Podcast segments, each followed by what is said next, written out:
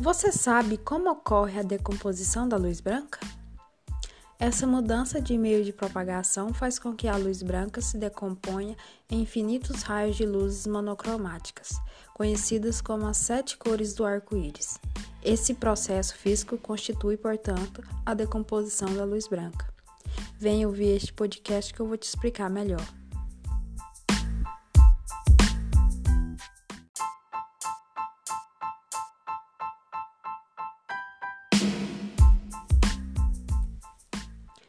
Oi, você está no podcast Genuínos da Ciência. Eu sou Vanessa Gonçalves Almeida, graduanda do primeiro período de licenciatura em Ciências Biológicas no IF Goiano Campos Séries e membro do PIBID. Para você que não sabe o que, que significa genuíno, quer dizer algo autêntico, verdadeiro, próprio e exato. Hoje vamos falar da decomposição da luz branca e as cores dos objetos, um conteúdo de óptica da disciplina de física dentro do campo das ciências da natureza. Nos dias de chuva, costumamos ver um fenômeno físico bastante interessante, chamado de arco-íris, que é formado por várias cores. Esse fenômeno é basicamente explicado pela refração. A luz branca, seja ela proveniente do Sol ou de uma lâmpada incandescente, quando muda de um meio de propagação para outro, sofre refração. Em outras palavras, sofre mudança na velocidade de propagação. Essa mudança de meio de propagação faz com que a luz branca se decomponha em infinitos raios de luzes monocromáticas, conhecida como as sete cores dos arco-íris.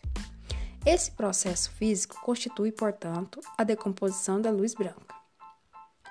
Embora saibamos que a luz branca é composta por uma infinidade de cores, tais cores de luz não têm o mesmo comportamento quando mudam de um meio de propagação para outro.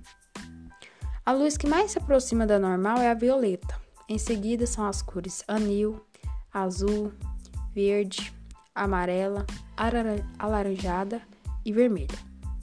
As cores que formam a luz branca são chamadas de espectro da luz. No prisma, a decomposição da luz branca é mais acentuada pelo fato de ela sofrer duas refrações, ou seja, ela sofre refração na primeira face e posteriormente na segunda face, que resulta um espectro que é resultante da passagem da luz branca por um prisma. A cor da luz pode ser classificada em monocromática e policromática. A luz branca, por exemplo, sofre refração e decompõe-se nas cores dos arco-íris, como já dito anteriormente. No estudo sobre ondas, que vimos no podcast passado, vimos que a luz é uma onda eletromagnética que se propaga tanto no vácuo como em alguns meios materiais. Quando olhamos para um abacate, enxergamos a cor verde pelo fato de ele absorver todas as co outras cores e refletir apenas o verde. Esse fato acontece com todas as cores, a vermelha, a amarela, a azul e etc. Agora, quando um objeto possui cor branca, é porque ela reflete todas as cores que incidem sobre ele.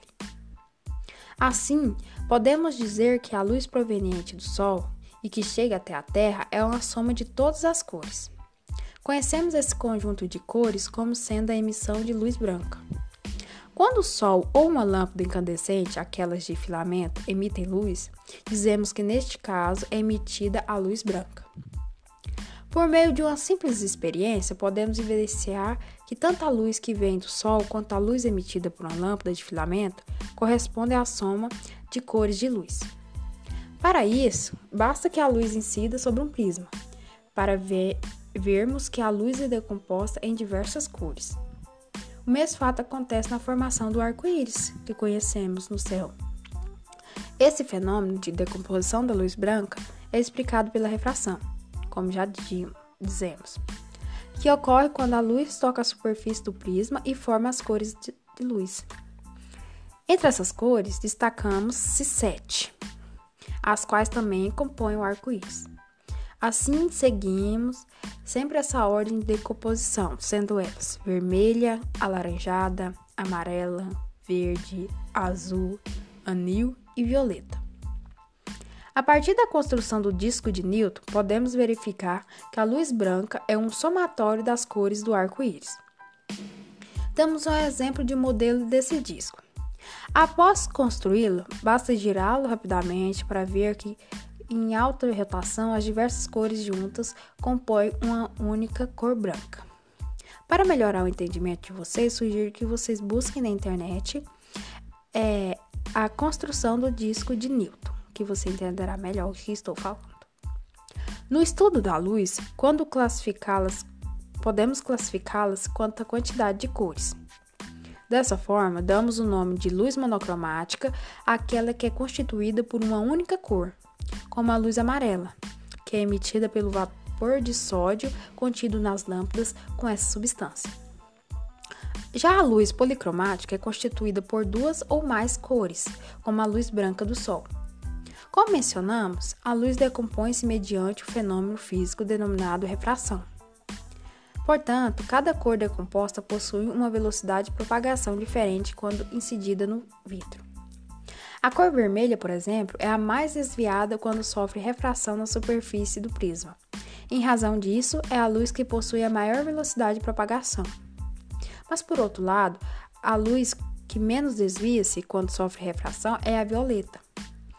Sendo assim, dizemos que ela é a luz que tem a menor velocidade de propagação entre as cores do espectro. A velocidade da luz depende do meio em que essa onda é propagada.